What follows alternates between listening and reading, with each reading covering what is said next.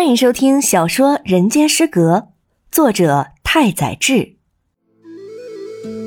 第三手札六。帽子，帽子会向神明祈求些什么东西呢？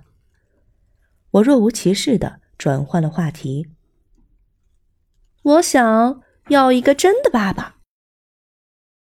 我顿时愕然。感到头晕目眩，敌人？究竟我是帽子的敌人，还是帽子是我的敌人？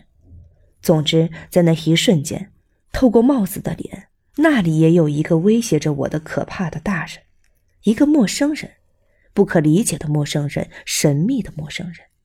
我以为帽子是我唯一的安慰，却未曾想到这个孩子身上也隐藏着冷不防拍死牛虻的牛尾巴。在那之后，我在帽子面前也会提心吊胆。嘿，色魔在吗？枯木又来看我了。我出逃的那天，他是那样的冷眼相待，可我依然无法把他拒之门外，而是用微笑迎接他。你这小子的漫画挺受欢迎的嘛？像你这种业余爱好者，倒是有股初生牛犊不怕虎的胆量。不过可别大意哦，你的素描可是烂得不成样子。枯木甚至摆出一副老师的架势，惯常的焦躁情绪折磨着我。我想，若是能把那妖怪的自画像给这家伙开开眼就好了，口上却说：“别再说了，再说我就要大叫了。”枯木越发得意起来，凭借圆滑处事的才能，迟早有一天你会露馅儿的哟。圆滑处事的才能，我简直哭笑不得。我哪有什么圆滑处事的才能？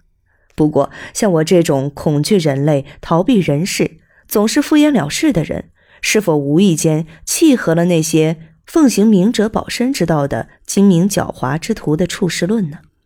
神呐，明明一点也不了解对方，错看对方，却是彼此为独一无二的挚友，一生不了解对方的真性情。待一方撒手西去，还要为其哭泣、念诵悼词。枯木是我离家出走事件的善后人之一，他一定是在镜子的殷勤邀请下才勉强同意的，所以他总以我救命恩人自居，摆出一副月下老人的派头，常常煞有介事的教训我，或是深夜喝得酩酊大醉来我这住下。然后向我借五日元后，就扬长而去，而且每次都是五日元。不过你这玩弄女人的放荡生活也差不多该收场了。再这样下去，世人可不会饶恕你。所谓世人，到底是什么？是人的复数吗？世人的实体究竟在哪儿？一直以来，我茫然不知，只觉得世人应该是强大。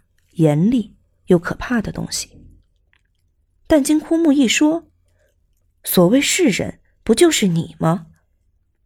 这句话我呼之欲出，终归还是怕惹恼枯木，欲言又止。世人可不会饶恕你，什么世人啊？是你不会饶恕我吧？做这种事情，世人一定会要你好看。什么世人啊？是你会要我好看吧？世人迟早会葬送你，不是世人，是你要葬送我吧？看看你有多么恐怖、古怪、心狠手辣、老奸巨猾、阴森狡诈。这些对话在我的心中翻滚，而我只是用手绢擦了擦脸上的汗，笑道说：“啊，冷汗，冷汗。”不过自那时候起，我有了一种想法。所谓世人，不就是个人吗？认清世人无非是个人之后，我多少能够依照自己的意志行动了。借用镜子的话，我变得有些任性，不再战战兢兢了。若是借用枯木的话，便是我成了一个小气鬼。用帽子的话说，便是我不那么疼他了。我终日不苟言笑，边照看帽子，边应各杂志社的邀请。仅为赚些酒钱，除镜子所在的杂志社，陆续有其他的杂志社向我约稿，但那些杂志社更为低俗，都是些所谓的三流出版社，画金太郎与大田的冒险，明显模仿逍遥老爸的逍遥和尚，还有些连自己都不知所云的急性子的小兵，等一些恶搞的漫画。